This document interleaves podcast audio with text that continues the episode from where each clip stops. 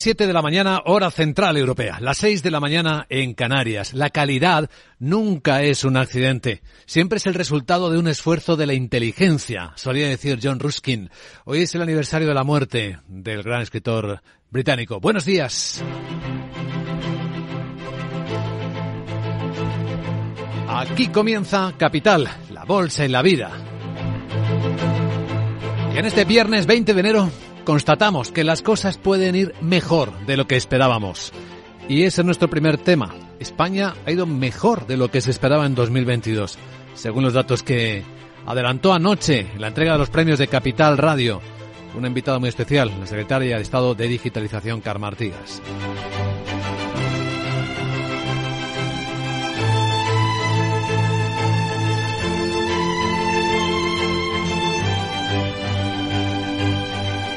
Capital, la Bolsa y la Vida, con Luis Vicente Muñoz.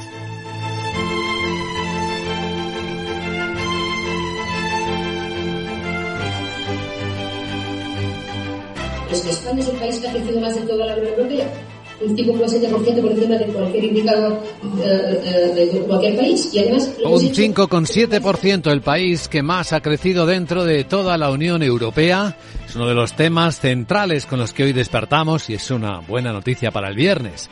Y eso minutos después apenas de que el Fondo Monetario Internacional estimara que el crecimiento de la economía española estaría en torno al 5,2, la diferencia de medio punto porcentual que es bastante importante.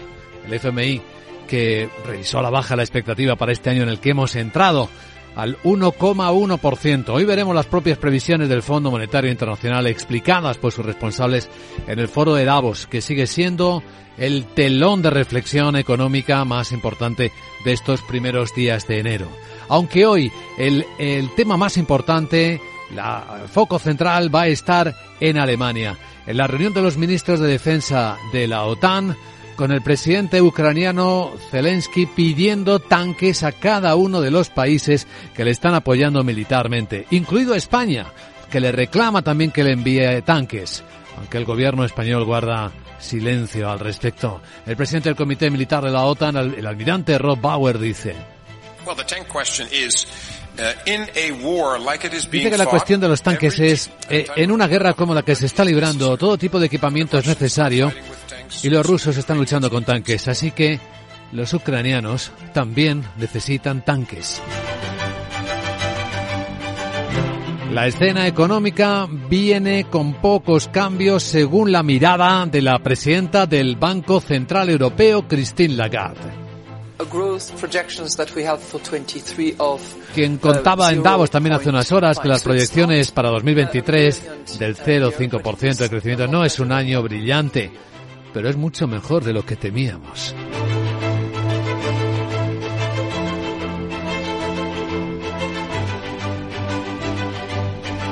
El año ha comenzado con más protestas, como bien saben, las más sonoras en las últimas horas en Francia, donde los sindicatos eh, protagonizaron, protagonizaron manifestaciones eh, muy sonoras por las calles de las principales capitales del país secretario general del sindicato CGT, Filip Martínez.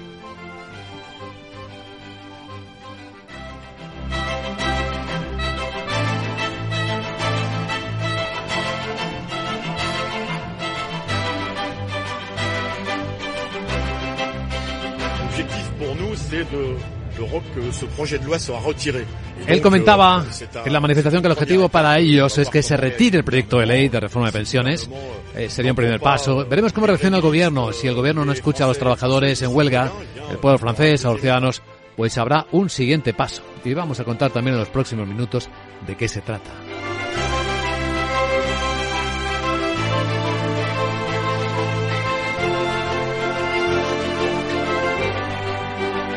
Hoy valor añadido en Capital Radio. Vamos a examinar lo que significa de facto, aún en estas circunstancias económicas cambiantes, un récord histórico de inversión en el mercado mid-market, en el mercado mediano en España. El director general de Spain Cup, José Zudaire, comentará con nosotros en directo en una hora cómo va este segmento de inversión. Y tras él entraremos en la gran tertulia de la economía.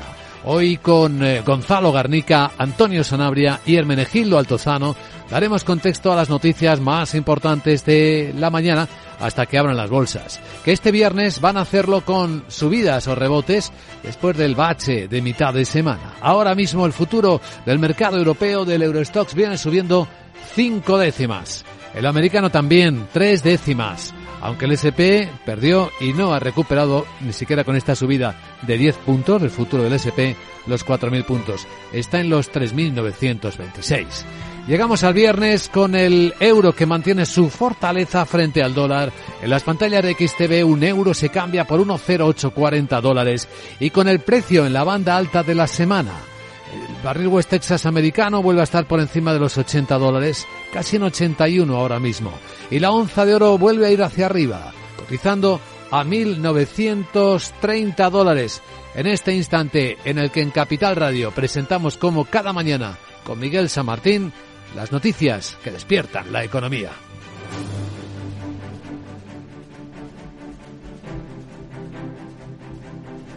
Bueno, pues todo listo. En unas horas va a empezar en Alemania la reunión de los ministros de defensa de la OTAN con una fuerte presión sobre el canciller alemán, bueno, y sobre el resto de los países europeos por parte de Ucrania para que le envíen tanques o al menos buenos días para que Sol apruebe su entrega por terceros países que tienen esos Leopard, como por ejemplo Polonia. Esta noche Sol ha mantenido una conversación telefónica con el presidente de Estados Unidos, con Joe Biden, y ha vuelto a condicionar las entregas de los eh, Leopard, así como que lo hagan sus socios de la OTAN, si Estados Unidos también pone a disposición sus tanques Abrams. Parece que la respuesta del Pentágono ha sido negativa. Argumentan que los blindados estadounidenses son difíciles de utilizar, reparar y mantener por los ucranianos. Textualmente le habría dicho que gastan tanto como un avión. El comandante en jefe de la OTAN en Europa, el general Cavoli, señala que los tanques igualan a los bandos en la batalla. En cuanto a los carros de combate occidentales, creo que es evidente que la tecnología occidental, la moderna tecnología occidental, está superando a la rusa.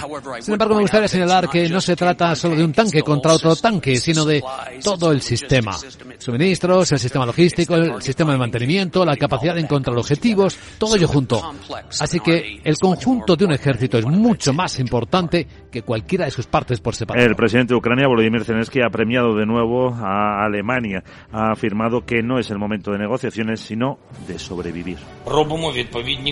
De hecho, dice Zelensky, ya se ha formado la respectiva coalición de socios y ahora, de hecho, estamos esperando la decisión de una capital europea que activará las cadenas de cooperación preparadas en relación con los tanques. Creo que la fuerza de liderazgo alemán permanecerá inalterada. El presidente del Consejo Europeo, Charles Michel, ha visitado Kiev y ha confirmado la determinación de la Unión para ayudar militarmente a Ucrania y ha insistido en que necesitan tanques. El Departamento de Defensa de Estados Unidos ha anunciado esta noche un nuevo paquete de ayuda militar por valor de 2.500 millones de dólares que incluye 59 vehículos de combate y 90 blindados para transporte de tropas. Pues hablando de la noche, la Casa Blanca ha pedido a los republicanos que permitan que el Congreso apruebe el límite del techo de endeudamiento sin condiciones. Y es que el límite de deuda, que en la actualidad es de 31,38 billones de dólares, es la cantidad total de dinero que el gobierno está autorizado a pedir prestado para cumplir con sus obligaciones legales y poder pagar el seguro social, el Medicare, los salarios de los militares, los intereses sobre la deuda, los reembolsos de impuestos y otros pagos. Y es que esta medianoche el Ejecutivo ha alcanzado ya ese techo. La portavoz de la Casa Blanca, Karine Jean-Pierre, pide al Congreso que lo apruebe cuanto antes. Esto es lo básico, el deber básico del Congreso es tratar este asunto. No olvidemos que la última administración, es decir, demócratas y republicanos, fueron capaces de abordar el límite de la deuda tres veces, tres veces. Así que esto es algo que hay que hacer, que se debe hacer y que pedimos al Congreso que actúe. La secretaria del Tesoro, Janet Yellen, ha escrito a los líderes del Congreso para informar de que su departamento ha activado ya medidas extraordinarias para pagar las cuentas. En clave europea, la Unión y otros 26 países se han unido para promover un comercio sostenible. Han lanzado en el Foro Económico Mundial de Davos la coalición de ministros de comercio sobre el clima, cuyo objetivo es fomentar políticas comerciales que sirvan para combatir el cambio climático. A la iniciativa se han sumado países de todo el mundo, entre ellos Estados Unidos, Reino Unido, Canadá o Japón, por lo que todos los miembros del G7 también están presentes. Tras la inauguración está previsto que se vuelvan a reunir en la próxima conferencia ministerial de la Organización Mundial de Comercio prevista para dentro de un año, a principios del 24. Bueno, ya han escuchado cómo han sonado, ¿no? Y cómo han sido las manifestaciones en Francia por los sindicatos. Acaban de convocar otro día de movilizaciones para el próximo 31 de enero. Lo han hecho al término de una jornada de manifestaciones masivas y huelgas contra la reforma de pensiones que quiere implantar el gobierno de Macron. De acuerdo con los sindicatos, más de dos millones de manifestantes salieron a las calles en contra de este proyecto de reforma, en tanto que el Ministerio del Interior galo rebaja la cifra a uno con un millón. El secretario general de la CGT francesa, Philippe Martínez, dice que solo ha sido un primer paso. Viendo el nivel de descontento, creo que este movimiento solo puede intensificarse, pero repito, el problema está en manos del gobierno. Es un proyecto de ley y si lo retiran no habrá movilización. Y como hemos dicho, estamos preparados, tenemos soluciones sobre cómo mejorar el sistema actual y no sacudirlo, hacernos trabajar más tiempo. Además, hubo huelgas que se dejaron sentir de forma especial en eh, sectores como el transporte público, que funcionó con lentitud en los ferrocarriles y en las grandes ciudades, o por ejemplo, en la educación. Y sobre la economía española, las recomendaciones del Fondo Monetario Internacional al gobierno es que lleve a cabo un plan creíble de consolidación fiscal a medio plazo. Y que también cree un espacio adecuado para responder a futuros shocks económicos. En su último informe aconseja un aumento en el esfuerzo de consolidación de al menos 0,6 puntos porcentuales por año a partir del 24. Así se establecería, dice, una trayectoria descendente la deuda hasta lograr una posición fiscal estructural cercana al equilibrio dentro de una década. Eso sí, el fondo eleva seis décimas al 5 2%, la previsión de crecimiento del año pasado, pero rebaja una décima la de este año hasta el 1,1. Destaca la mejora de las finanzas públicas desde la pandemia. En las alertas de hoy incluimos la de la agencia de calificación Standard Poor's SP Alerta de que las reformas en los sistemas de pensiones de las economías avanzadas no han contenido de manera decisiva los efectos presupuestarios del envejecimiento. Y avisa de que en países como España ha habido un cierto estancamiento en su puesta en marcha. En un informe titulado El reloj hace tic-tac sobre el envejecimiento de la población global, la agencia apunta que pese a que la edad media de jubilación aumenta, no lo hace tan rápido como la esperanza de vida, lo que supone que la proporción de jubilados continúa. La CSIP asegura que el ritmo de la reforma se ha desacelerado, ya que los gobiernos han centrado en las prioridades más inmediatas inmediatas, lo que a la postre dice supondrá un mayor riesgo de que el aumento del gasto por el envejecimiento se vuelva insostenible para algunos países. En el caso de España, calcula que ese gasto derivado del envejecimiento de la población pasará del 19% del PIB en 2022 a más del 22,5% en el año 2060. Pues un año después de su aprobación se ha convocado por primera vez la ponencia de la nueva ley de vivienda. Que debe estudiar e incluir en su caso algunas de las 400 enmiendas presentadas por los partidos. La reunión será el martes, pero no podrá durar más de media hora, ya que luego se vota ese nuevo decreto anticrisis del Gobierno. Esta ley ha estado encallada durante todo el 2022 y el Ejecutivo y el PSOE también han mantenido reuniones con sus socios parlamentarios, sobre todo Esquerra y Bildu, para acercar posturas, eh, más que nada en lo que se refiere a la regulación de los precios del alquiler. Y algo de lo que nos hemos enterado. Se han reunido patronales y sindicatos no lo habían hecho público para intentar retomar las negociaciones sobre el nuevo acuerdo para el empleo y la negociación colectiva. Ahí, tienen que pactar las indicaciones sobre salarios. El encuentro celebrado en la sede de la COE eh, se ha tratado de un contacto informal, sin orden del día ni conclusiones, y que si tampoco se haya cerrado una fecha para otra próxima reunión. Han acudido equipos técnicos de patronal, de comisiones y de UGT tras meses de parón, una vez que en mayo del año pasado se dieran por cerradas las negociaciones con las cláusulas de salvaguarda como principal escollo. Para los sindicatos es imprescindible recuperar este mecanismo, mientras que la COE lo rechaza al considerar que puede generar más inflación. Agenda del viernes. Hola, Sara Bot, muy buenos días. Muy buenos días, Luis Vicente. ¿Sabes qué? ¿Te imaginas lo que te voy a decir? No. Pues no, estás equivocado. A ver. Quería darte la enhorabuena o como se diga por la entrega de los premios de Capital Radio de anoche. Gracias. Bonitos, bonitos de verdad, aunque nadie me mencionó. Ah. Sniff, sniff. Bueno. Bueno, voy con la agenda y te cuento que Alemania publica el índice de precios al por mayor de diciembre, que podría bajar un 1,2% en tasa mensual y en el Reino Unido se conocerán las ventas al por menor de diciembre. En España el INE difunde la compra-venta de viviendas de noviembre. Este viernes volveremos a escuchar a la presidenta del BCE, Christine Lagarde y a la directora general del FMI, Cristalina Georgieva que presentan en la clausura del Foro Económico Mundial, sus perspectivas económicas para 2023. En Estados Unidos se publican cifras de ventas de viviendas de segunda mano de diciembre. Bueno te dejo que me voy para los USA que lo tengo claro que me van a coger para Ay. dirigir el Netflix. Netflix, Netflix. Netflix. ¿Tú crees? Eh. Ahora que ha renunciado el Hastings ese, Em, Hollywood me espera. bueno. Feliz viernes. Feliz viernes, Chao. pero no se ha ido tan lejos Reed Hastings, ¿eh? Vamos a contar la historia de Netflix enseguida. Y no estés triste, Sara, es que también hay que compartir el protagonismo de vez en cuando con la gente que lo hace bien en las empresas. Y ese era el objetivo anoche de los premios a la excelencia de Capital Radio. ¿Te atreves a coger las riendas de tus inversiones? Caser Asesores Financieros te ofrece la oportunidad de unirte a un grupo de profesionales independientes. Tendrás a tu alcance todas las herramientas necesarias para disfrutar de un asesoramiento diferencial, con el respaldo de una de las aseguradoras líderes en el mercado. Caser Asesores Financieros, seguros de tu inversión. Contacta con nosotros en info arroba caserasesoresfinancieros.es o en el 91 762 3442. Ya está aquí Blancolor con hasta un 50% de descuento en fundas y rellenos nórdicos, sábanas, toallas, manteles, cojines, almohadas, muebles de dormitorio y todo lo que necesitas para tu casa. Ven a Blancolor y aprovecha sus descuentos, solo hasta el 28 de febrero, en tienda, web y app del corte inglés. Capital, la Bolsa y la Vida, con Luis Vicente Muñoz.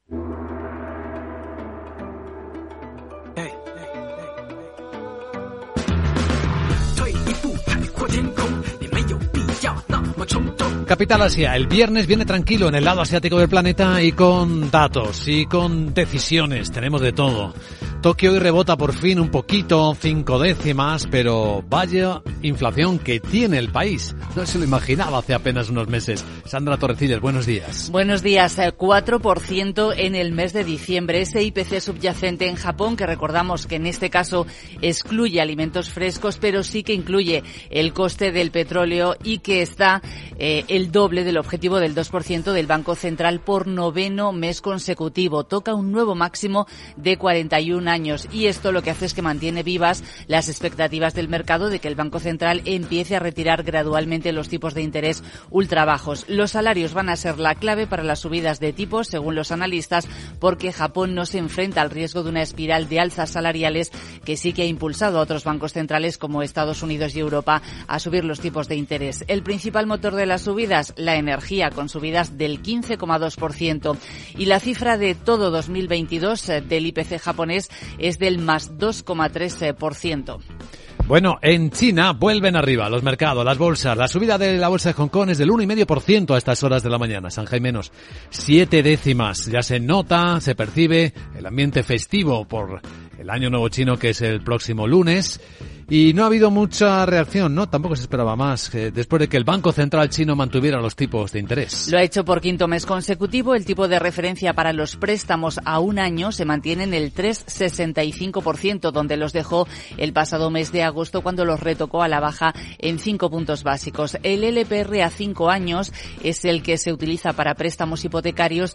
También se ha mantenido en el 4,3% y los analistas lo que esperan es que el Banco Central chino baje los tipos de interés el mes que viene para reactivar la economía. Bueno, que se reactive depende en buena medida de que el COVID también lo permita. ¿Cómo va, por cierto, China con el COVID? Bueno, este viernes la verdad es que se espera una avalancha de viajes por el festivo del Año Nuevo Lunar que comienza oficialmente mañana sábado, un movimiento masivo de personas que ha alimentado el temor a que los contagios se incrementen. Aún así, son millones de ciudadanos los que han decidido moverse estos días. Este es un profesor universitario. Dice que hace tres años que no volvía a casa y que este año, tras la reapertura de la economía, es la primera vez en tres años que lo hace. Los billetes son relativamente fáciles de comprar, cuenta, y que va a pasar más o menos una semana en casa hasta el sexto o séptimo día del calendario lunar y luego volverá ahí porque necesita trabajar. Y la mujer que habla ahora es una pintora, dice que va a pasar el año nuevo con sus padres,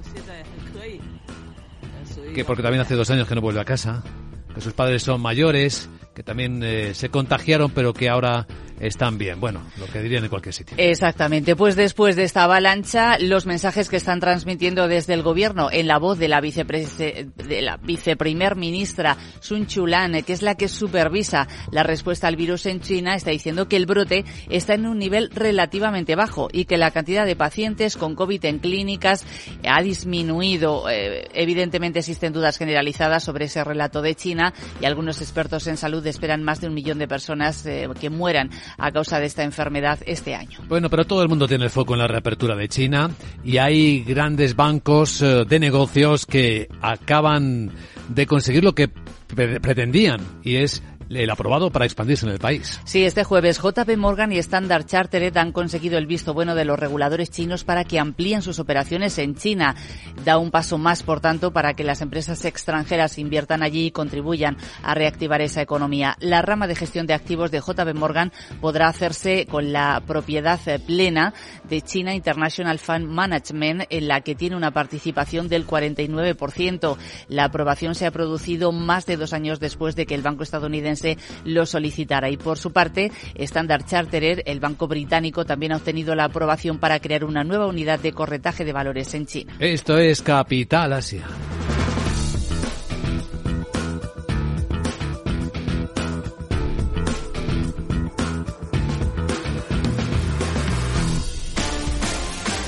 Bueno, hace apenas unas horas terminó una noche dedicada a la excelencia en Capital Radio. Los premios a la excelencia empresarial en su quinta edición reunieron a importantes personalidades de la tecnología, de la innovación, de la empresa y artistas también y autoridades políticas. Bueno, pasaron muchas cosas anoche en este extraordinario encuentro. Laura Blanco, buenos días. Buenos días, quinta edición de los premios Capital Radio a la excelencia. Lo mejor del tejido productivo más innovador reunido en la Torre CEPSA, en la Torre Foster de Madrid. 16 galardones, 14 premios reconociendo la excelencia, un reconocimiento especial al bailarín Antonio Najarro y un eh, galardón honorífico, un premio honorífico a Antonio Banderas como empresario innovador. Una gala con presencia institucional en la que hubo titular Carmen Artigas, secretario de Estado de Digitalización e Inteligencia Artificial, a una semana de que el Instituto Nacional de Estadística desvele la contabilidad nacional del año 2022, avanzó que la economía española ha crecido en el último año un 5,7%. Pero es que España es el país que ha crecido más de toda la Unión Europea, un 5,7% por encima de cualquier indicador eh, eh, de cualquier país. Y además lo hemos hecho siendo el país que ha reducido más la inflación, 5 Hemos crecido 5,7 5,7% de crecimiento. Por cierto, Artigas, Luis Vicente insistía, hace unos meses todo el mundo decía que íbamos a entrar en recesión, pero es que parece que estamos buscando la profecía autocumplida. Como se transmita que todo va mal, el empresario baja los brazos y entonces sí que se va a cumplir la recesión, decía ella. Explicaba en unos premios a la excelencia que esto de la excelencia va de más cosas. Lo que significa la palabra excelencia para mí va acompañada también de elevar el nivel de ambición. Yo creo que nuestro país no ha sido ambicioso históricamente. No ha sido ambicioso históricamente España. Por cierto, Luis Vicente Carma Artigas dice que este año 2023 la economía digital, si fuera un sector en vertical, eh, sería el segundo de nuestra economía. La economía digital ya va a suponer el 25% del PIB. Entre los galardones, entre los 14 premios a la excelencia, Northgate, Substrat, AENA Exolum, Asociación de Líneas Aéreas, eh, bueno, Cuarta Planta o Postal Pega Systems en la página web de Capital Radio y en nuestras redes sociales, documentación gráfica, vídeos, fotos y toda la información de la excelencia que ha premiado Capital Radio. Ahí está toda la información de una parte de lo ocurrido anoche en un evento inaugurado por la ministra de Ciencia e Innovación, Diana Morant, quien invitó a los presentes a escribir las portadas de mañana. En las manos de todos está que este año, que viene un poco complicado, sea mejor como el pasado de lo que se estaba esperando. Y es que estamos en tiempos de cambios. Hoy entre las historias de la mañana, un cambio de liderazgo. Es lo que parece a primera vista que uno de los tipos más famosos del mundo de la tecnología, el hasta ahora alto ejecutivo de Netflix, Red Hastings, deje un puesto para meterse en otro. Bueno, resultados de Netflix quedan en segundo plano. Luis Vicente, porque esa marcha de Red Hastings, de su cofundador, se ha convertido en el eh, hito protagonista del cierre de Wall Street en la jornada de jueves y en la call que Red Hastings mantenía con las entidades financieras explicaba su marcha y su sucesión de esta manera. Uh, explicaba que, que será el presidente ejecutivo uh, ayudando en todo lo que pueda, uh, pero realmente son ellos los que tienen liderar y trasladar esa energía, ajetreo, intensidad que hemos estado um, eh, haciendo. Y dice, están muy listos. es lo que está impulsando el momento y por eso no podía salir de otra manera que que estar de vuelta de esta manera. Bueno, 1997, ese es el año en el que cofunda eh, Netflix y ya se conocen la historia los oyentes enviando CD-ROMs para ver películas a casa. Ese es el origen de una Netflix que si lo recordáis, si hacéis un poquito de memoria, acabó con la gran cadena de videoclubs de los Estados Unidos y que se llamaba Blockbuster. Eh, hmm. recordemos que la historia de las empresas y los nuevos nombres que llegan son el resultado de una innovación que deja obsoleta innovaciones anteriores. Bueno, eh, cofundador de Netflix, eh, Red Hastings, em, no da tampoco muchos más motivos sobre su sucesión, pero bueno, llegó en 1997, lleva unos cuantos años al frente de, de la compañía. En 2020, Sarandos, Ted Sarandos fue nombrado con director ejecutivo junto a él, al tiempo que Peters era designado director de, de operaciones. Y en estos dos hombres va a recaer ahora la responsabilidad de dirigir la empresa. Como te decía, Luis Vicente, queda en segundo plano lo que ha hecho la compañía en cuanto a los resultados, pero aquí los tenemos. Beneficio en el conjunto del ejercicio 2022, 4.491 millones de, dólares. Y ojo, porque en el último trimestre del año ha sumado 7,6 millones de nuevos clientes. En total, Netflix cierra el ejercicio 2022 con 230 millones de suscriptores de pago. Y ojo, porque cuando mm, hablamos de mm, cuando hablamos de Netflix tenemos que echar un vistazo a qué es lo más visto. ¿Qué es? Y los menos visto. Y dentro de lo más visto, bueno, creo que podemos rescatar el tráiler de... A ver si lo reconoces. Our security was being pulled. Everyone in the world knew where we were. I said we need to get out of here. ¿Esto fue lo más visto? Esto ha sido lo segundo más visto, el documental sobre Harry y Meghan. Luis Vicente, no sonrías de esa manera. Esto le gusta a la gente. La vida de las personas y cuánto trabajo ha hecho esta plataforma de streaming, no solo en series, no solo en películas. Fíjate, hace un año estábamos hablando a estas horas del éxito del juego del calamar, pero en eh, esos documentales que Netflix lleva haciendo, bueno, desde hace muchísimos años, los ha hecho eh, sobre jugadores de fútbol en España, lo ha hecho sobre personalidades de la industria musical, eh, sobre mujeres de futbolistas, y aquí llega el caso también de reflejar a la familia eh, real británica que sin duda le ha dado muchos millones a la empresa que ahora deja Red Hastings, que por cierto no lo hemos dicho, deja de ser CEO, pero va a seguir siendo presidente ejecutivo, más allá de separar la labor de consejero delegado de la de presidente, él va a seguir teniendo alguna palabra en la dirección de la empresa. Sí, deja el día a día, pero se queda con la parte importante.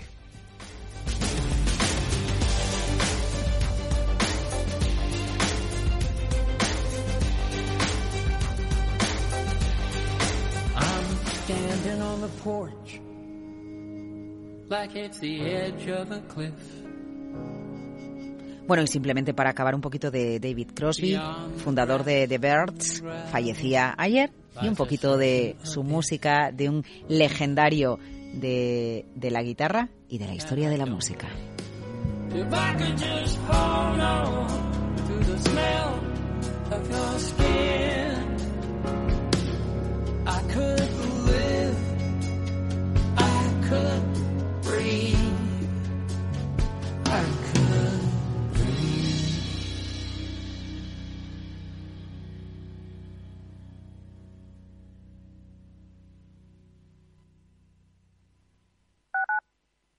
Capital Radio 103.2 en Hospital HLA Universitario Moncloa cuidamos de ti y de tu tiempo con un servicio de urgencias ágil y eficiente las 24 horas, los 365 días del año. Urgencias pediátricas y de adultos con profesionales altamente cualificados y tecnología de vanguardia. Hospital Moncloa, contigo cuando más lo necesitas. Estamos en Avenida Valladolid 83.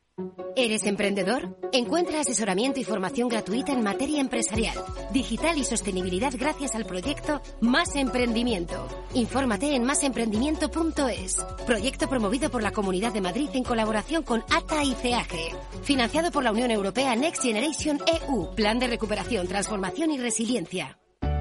Conecta Ingeniería es el programa que acerca la ingeniería a la sociedad. Todos los miércoles de 10 a 11 de la mañana en Capital Radio con Alberto Pérez. Conéctate.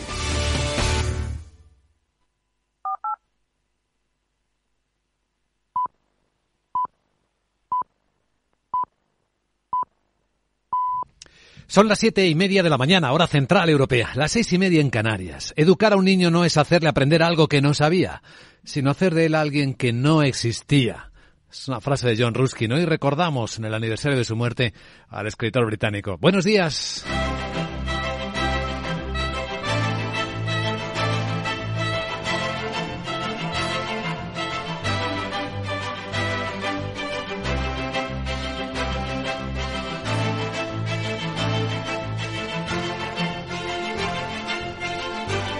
Capital, la Bolsa y la Vida, con Luis Vicente Muñoz.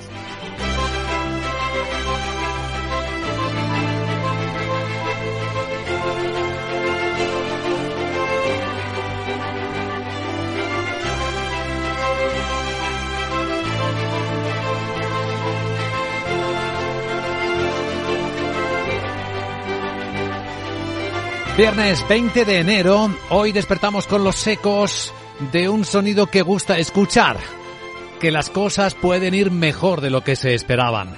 Y así lo adelantó anoche en la entrega de los quintos premios a la excelencia de Capital Radio, la secretaria de Estado para la digitalización y la inteligencia artificial, Karma Artigas. La economía española habría crecido el año pasado un 5,7%, bastante más de lo que el propio Fondo Monetario Internacional decía pocas horas antes, el 5,2%. Datos mejor de lo esperado que se confirmarán en los próximos días por la contabilidad nacional. Pero un 5,7% coloca a España a la cabeza del crecimiento de los países de la Unión Europea. Aunque la propia secretaria de Estado recordó que probablemente podría hacerlo mejor el país, quizá le falte un poco de ambición.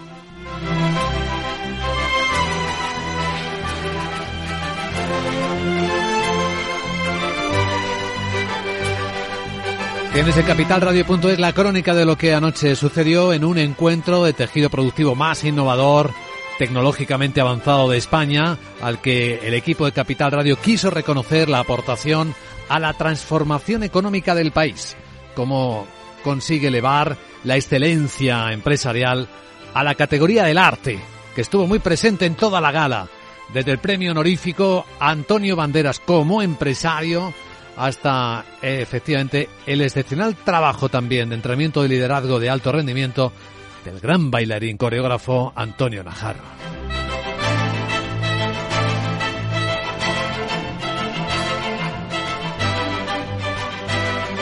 Y seguimos adelante porque hoy esperamos ver qué previsiones traslada el Fondo Monetario Internacional sus directivos en el foro de Davos aunque va a estar eclipsado por la reunión más eh, delicada, más importante del día, puede que del mes, la de los ministros de defensa de la OTAN en Alemania, en la base conjunta con Estados Unidos, donde van a hablar de la petición urgente que está trasladando el presidente ucraniano Zelensky a los socios europeos y a los socios de la OTAN. Quiere tanques, porque Rusia le está atacando con tanques se lo está pidiendo a cada uno de los países, sobre todo a Alemania, también a España, cuyo gobierno no ha respondido. Tanques, tanques quiere Zelensky y el presidente del Comité Militar de la OTAN, almirante Rob Bauer, dice.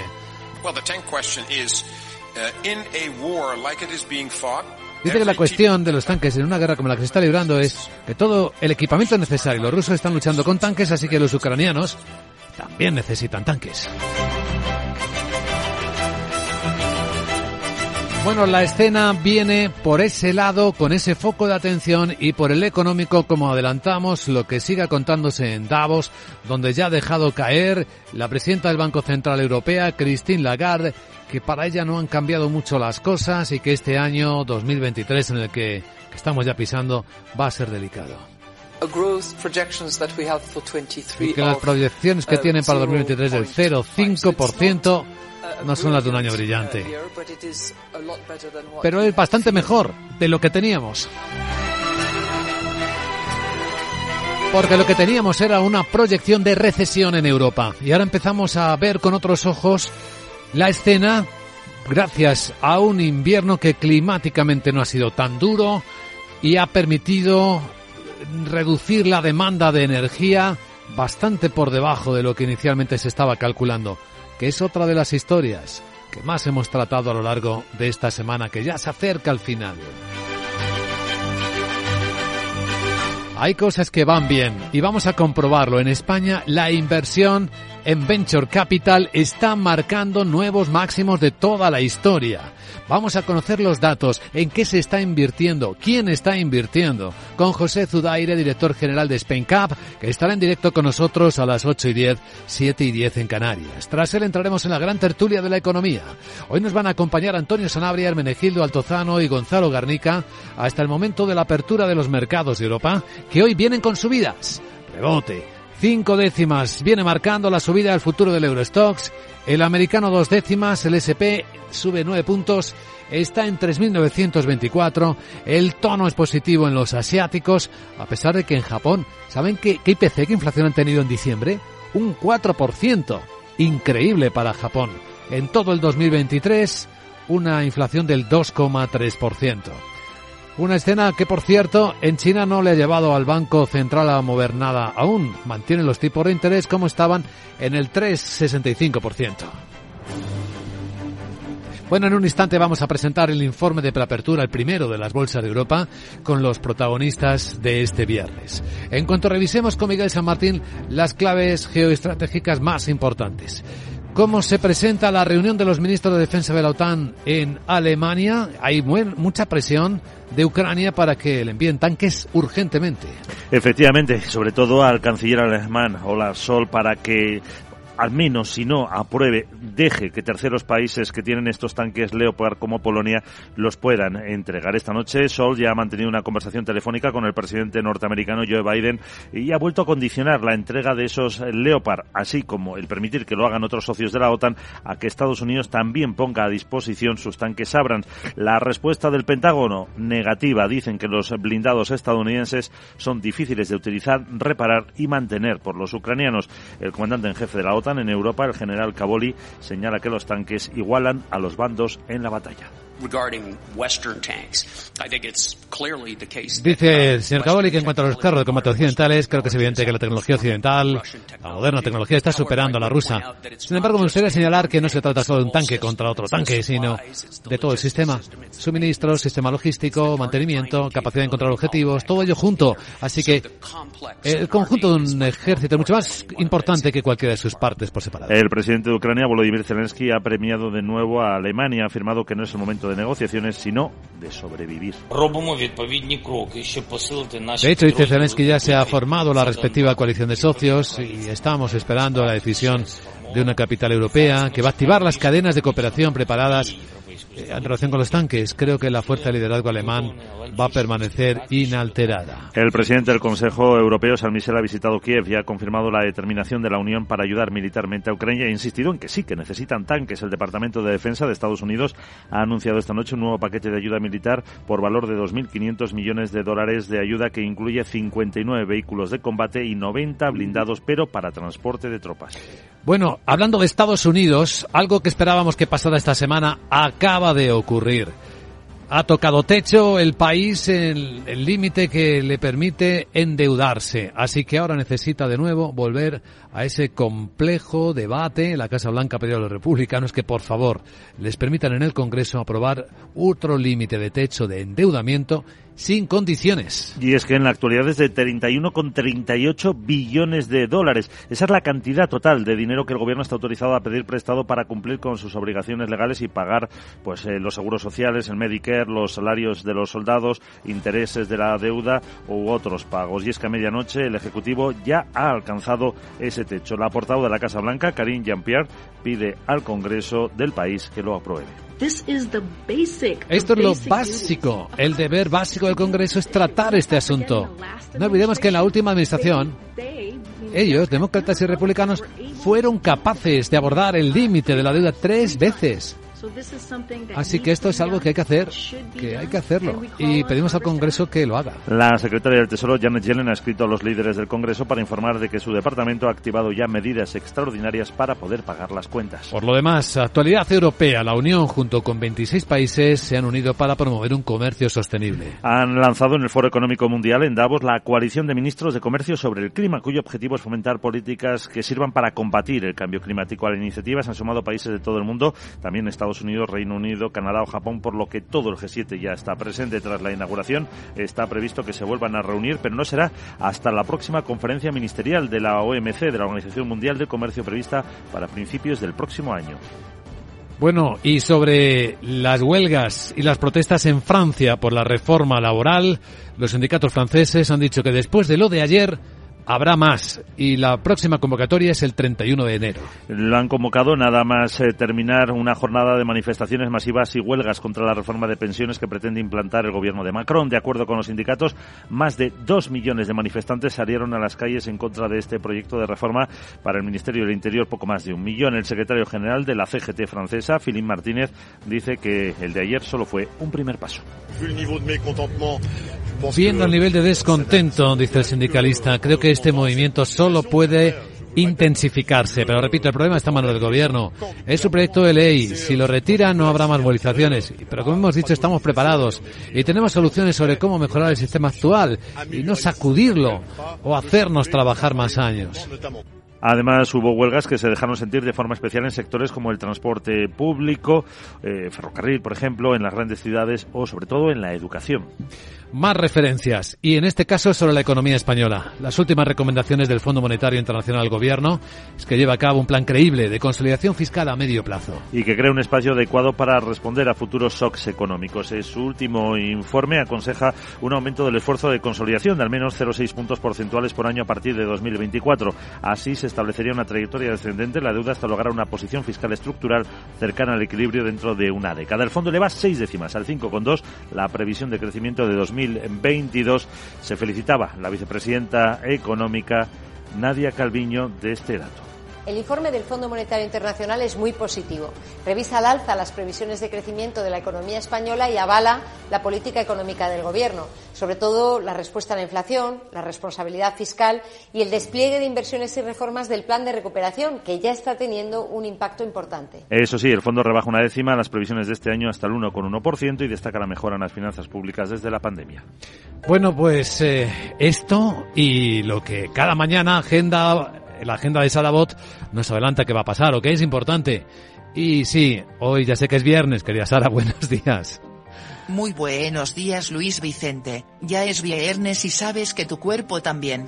Bueno voy con la agenda y te cuento que Alemania publica el índice de precios al por mayor de diciembre, que podría bajar un 1,2% en tasa mensual y en el Reino Unido se conocerán las ventas al por menor de diciembre. En España el INE difunde la compra-venta de viviendas de noviembre. Este viernes volveremos a escuchar a la presidenta del BCE, Christine Lagarde a la directora general del FMI, Cristalina Georgieva que presentan en la clausura del Foro Económico Mundial, sus perspectivas económicas para 2023. En Estados Unidos se publican cifras de ventas de viviendas de segunda mano de diciembre. Bueno, ya he escuchado todos los winners ayer de la entrega de los premios a la excelencia de Capital Radio. ¿En la sexta edición podré dar alguno? Eh, ¿A la mejor robota? Eh. ¿A la más inteligente? Eh. Así me lo entrego a mí misma. Eh, Jeje, eso es qué ideaza. ¿A que sí? Sí. Cada vez soy más lista y no me pierdas la pista que soy una idealista. Chao. Chao, querida Sara, eres la alegría de nuestras mañanas. Enseguida en Capital Radio, ya en serio, vamos a tomar la temperatura del mercado europeo y vamos a ver quiénes son hoy los protagonistas del viernes. De comercial de gasolina a ser un famoso cocinero con 65. ¿Cuál es la receta? Hay que exprimir la vida. ¿Tú también quieres hacer cosas increíbles en tu jubilación? Mafre presenta el programa Tu Futuro, la gestión de planes de pensiones que se adapta a ti ahora hasta con un 4% de bonificación por traslado. Consulta condiciones en tu oficina Mafre o en mafre.es. En Darwinex hay más de 100 millones de euros buscando traders con talento. Ya hemos pagado más de 4 millones en comisiones de éxito. Si te tomas el trading en serio, únete a Darwinex. Capital en riesgo. Datos actualizados el 16 de septiembre de 2022. Este invierno en Repsol queremos que sigas ahorrando en carburante. Por eso sigue disfrutando de un descuento de 10 céntimos por litro al pagar con Wilet sin límite de litros ni de importe. Si todavía no tienes Wilet, descárgatela ahora y empieza a ahorrar. Ven a nuestras estaciones de servicio y aprovecha este descuento hasta finales de marzo. Más información en Repsol.es.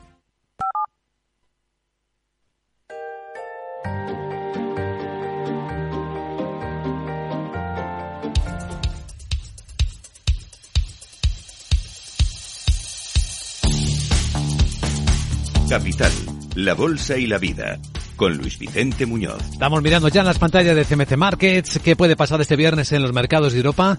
La volatilidad ha vuelto a contenerse, es decir, no hay miedo, no hay preocupación grave. Ahora mismo en el mercado se siguen estimando los catalizadores previos y ya se van también cotizando resultados empresariales. Ahora mismo tenemos eh, un viernes que se presenta con rebote en los mercados occidentales, ya lo estamos viendo en los asiáticos, en cierto modo respondiendo a las tomas de beneficios de los dos días previos. Exactamente ahora, el futuro del Eurostox viene rebotando cuatro décimas. Son 17 puntos en los 4.120. También viene rebotando el futuro del mercado americano, el SP, ocho puntitos arriba. No trae mucha energía, no. Está en 3.923. Sandra Torrecillas, buenos días. Buenos días. Los inversores que siguen preocupados por los riesgos de recesión mundial a medida que la Reserva Federal está presionando con más aumentos de tipos de interés por los sólidos datos de empleo. Ayer conocimos las peticiones de subsidio por desempleo que fueron más bajas de lo esperado y la retórica más agresiva, por tanto, de los miembros de la FED. La presidenta de la de Boston, Susan Collins, dijo que el Banco Central tendrá que subir las tasas justo por encima del 5% y luego mantenerlas ahí. Y la vicepresidenta, Lael Brainard, apuntó a que pese a la reciente moderación de la inflación sigue siendo alta y la política debe ser, señaló, lo suficientemente restrictiva durante algún tiempo. Y esto preocupa a los analistas como Kevin Mann, presidente de Genion Asset Management. Dice que obviamente la preocupación pasa a ser si van demasiado lejos o si hacen demasiado, ignoran las señales de, claras de que la economía está entrando en un periodo de ralentización. Hoy vamos a volver a escuchar a la presidenta del Banco Central Europeo, Christine Lagarde, en el foro de Davos, donde ya ayer aseguraba que la inflación en la zona euro sigue siendo demasiado alta, independientemente de la referencia que se analice. by all accounts, however you look at it, is way too high. La inflación sigue siendo demasiado alta, lo mires por donde lo mires. Eh, hoy va a estar junto a la directora gerente del FMI. Atención también porque hoy es tercer viernes de mes y tendremos vencimiento de opciones y de futuros. Bueno, vamos a buscar protagonistas del día. Ayer, por cierto, estuvo aquí el director financiero de Siemens Energy. La compañía va a recortar eh, previsiones. Sí, perspectivas de beneficios eh, para 2023 y culpa a los componentes defectuosos en la flota de aerogeneradores de su unidad Siemens Gamesa, que ha provocado mayores costes de garantía y de mantenimiento. Em, como resultado, Siemens Energy ahora espera pérdida neta en 2023 en el nivel del año anterior que se situó en torno a los 647 millones de euros. Previamente había dicho que esos números rojos se iban a reducir drásticamente. Y también conocí eh, lo que sí que hizo es mantener perspectivas eh, de ventas y elevó pronóstico de flujo de caja libre antes de impuestos y ahora espera que sea positivo. Conocimos también las cuentas de Siemens Gamesa anuales, resultado de explotación antes de intereses e impuestos eh, de números rojos de 760 millones de euros. También tenemos hoy ya los resultados de Ericsson. Nos están llegando en estos momentos y están ofreciendo mensajes mixtos para el mercado porque por un lado no alcanza previsión con el beneficio trimestral. No lo hace por tercer trimestre consecutivo. Dice que las ventas en los equipos 5G se han desacelerado en mercados clave como Estados Unidos. Sin embargo, las cifras de ventas totales del cuarto trimestre han subido un 21% y es así que supera estimaciones. Espera además un crecimiento significativo de los ingresos por patentes en los próximos 18 a 24 meses. ¿Qué otros protagonistas tenemos? Pues nos vamos a fijar hoy en el eh, fabricante, en Robio, que es el fabricante del eh, videojuego Angry Birds eh, porque ha recibido una oferta de 738 millones de dólares por parte de una firma que se llama Playtica Holding. Y también eh, vamos a estar pendientes de las automovilísticas porque el acuerdo de la alianza entre Nissan y Renault podría alcanzarse el 1 de febrero después de meses de negociaciones según la agencia Reuters. A continuación, claves del mercado americano.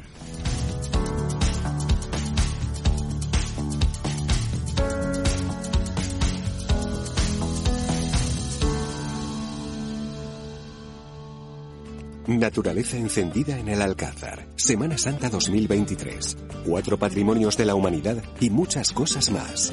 ¿Quieres conocer todas las novedades y oferta turística de Córdoba para 2023? Te esperamos del 18 al 22 de enero en el stand de Córdoba en Fitur. Córdoba es más. Mensaje del Intur. Bueno, de Wall Street, ¿qué podemos contar a estas horas, Miguel? Que cerró en rojo y el Dow Jones eh, perdió un 0,76%, el S&P 500 lo mismo, otro 0,76 y el Nasdaq un 0,96. Segundo día de pérdidas consecutivo entre los renovados temores a que la política monetaria de la Fed pueda desembocar en una recesión. Eh, los datos del mercado laboral eh, que se conocieron ayer siguen mostrando fortaleza a pesar de los masivos despidos anunciados por las grandes tecnológicas y eso hace temer a los inversores que la Fed mm, que hay margen para seguir subiendo tipos. De hecho, la El Brainard dijo anoche que los tipos de interés necesitan mantenerse altos a pesar de que la inflación se modera. Eh, de hecho, eh, entre los 30 del DO destacaban las pérdidas de Home Depot del 4%, 3M se dejaba un 3,5% o American Express un 2,3%, solo en positivo prácticamente United Health un 1,7% o Chevron un 1%. En el S&P 500 eh, vemos como Coamérica subía un 6%, un, ban, un banco en Mantí eh, un 5,5% y Tourist Financial un 4,3%. Energéticas en los recortes en Face Energy se dejaba casi un 11% o Solar Edge Technologies más de un 10%. El petróleo subía por encima de los 80 dólares el barril de West Texas y el rendimiento del bono 10 años se quedaba en el 3,39%. Bueno, y ahora vamos a ver cómo se van acercando al cierre las bolsas de Asia.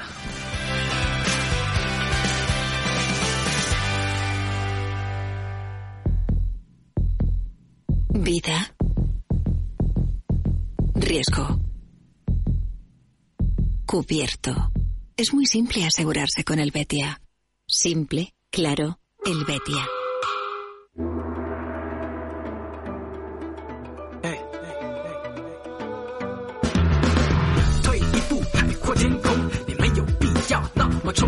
Ahí tenemos de nuevo las bolsas de China subiendo, ya casi de fiesta del año nuevo lunar, pero Hong Kong arriba el 1,4%, Shanghai siete décimas, con cifras del COVID que van bajando, dice el gobierno chino, y con todo el mundo con el foco puesto, la mirada puesta en la apertura de la economía china. En Japón el dato de inflación alto, un 4% de inflación subyacente han tenido en diciembre, un 2,3 en todo el año. Bueno, la bolsa de Tokio ha cerrado con una subida de seis décimas, pequeño rebote que compensa muy limitadamente las pérdidas de la semana.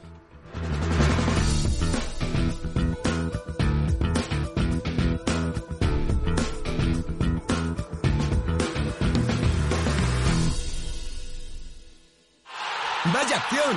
¿La has visto? ¿Qué acción? Una acción gratis. Ahora consigue una acción gratis por hacerte cliente de XTB y descubre cómo se siente un inversor en bolsa. Descarga la app de inversión de XTB, hazte cliente, haz tu primer depósito de cualquier importe y disfruta de tu acción gratis para empezar a invertir. Invertir implica riesgos. Términos y condiciones de la promoción en xtb.com. CaixaBank patrocina este espacio. Y ahora vamos a echar un vistazo a la prensa financiera. Es portada de casi todos los diarios grandes del mundo el cofundador de Netflix, Red Hastings, que va a dejar el cargo de director ejecutivo. Lo vemos tanto en Financial Times como en Wall Street Journal. ¿Y cómo explican el cambio que está mm, protagonizando en Netflix este hombre que lleva pues décadas al frente de esta enorme compañía? Según Financial Times, la compañía de transmisión de vídeo ha nombrado un nuevo liderazgo a medida que el aumento de los suscriptores tras la esperanza de un repunte después de un año difícil parece que se está volviendo a ver. El diario americano dice que el cambio en realidad es de codirector general a presidente ejecutivo. Se retira del día a día, pero sigue ocupándose de las decisiones importantes. Netflix eh, publicó también sus resultados. El gigante dijo que había sumado 7.700.000 nuevos suscriptores netos en el cuarto trimestre del año, por encima de lo que estaba esperando. Las acciones subieron, por cierto, como contábamos, más de un 6%. Ahora mismo lo que están subiendo en el mercado fuera de hora, un 6%. Más historias de la mañana. Financial Times cuenta, entre otras cosas, que el Tesoro de Estados Unidos ya ha empezado a adoptar medidas extraordinarias, puesto que anoche ya se alcanzó el techo de deuda el límite legal ha empezado a ser ejecutado.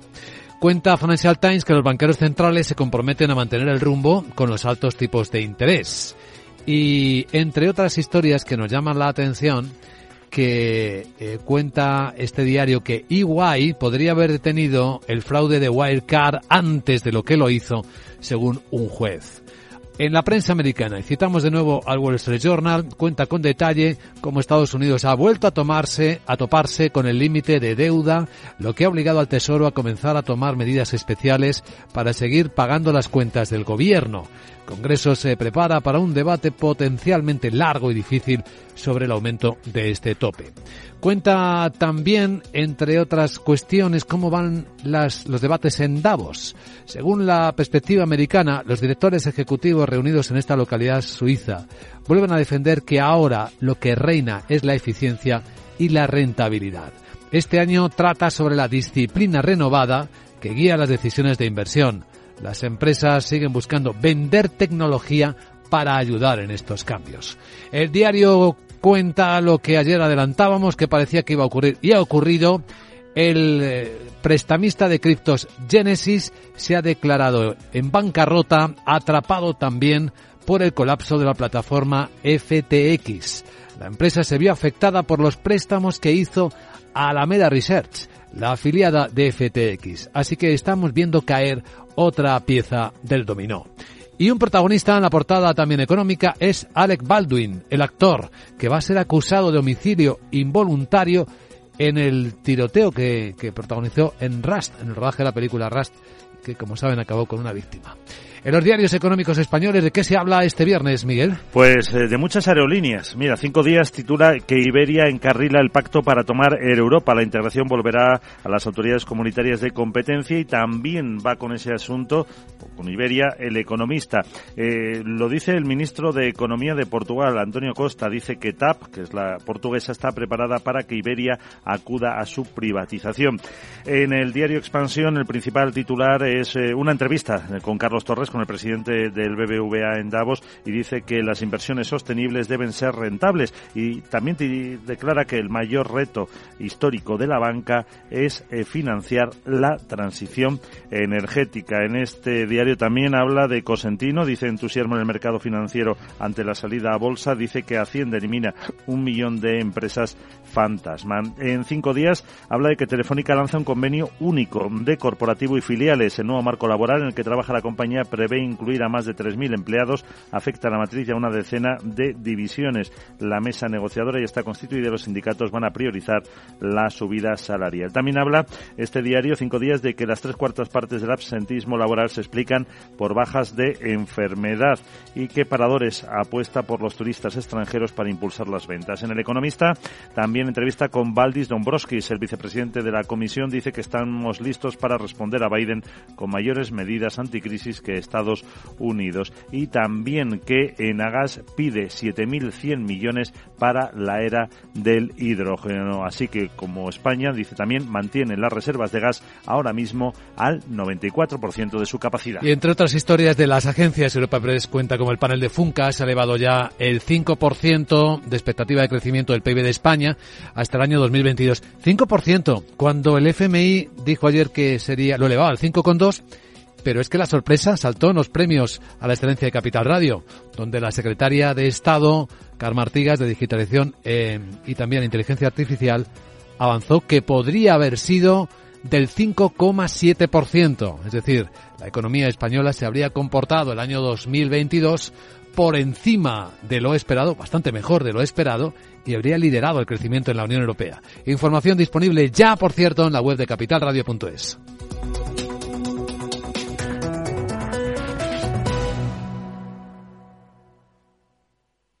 CaixaBank ha patrocinado este espacio. Capital Radio 103.2 Esto te estás perdiendo si no escuchas a Rocío Arbiza en Mercado Abierto.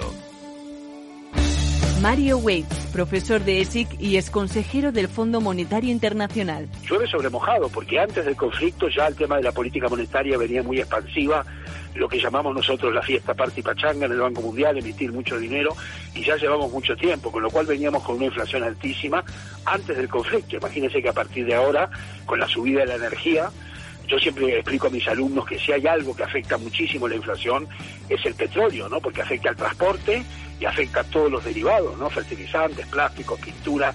O sea que si sube el precio del pollo no pasa nada, pero si sube el precio del petróleo sí. Mercado Abierto con Rocío Arbiza.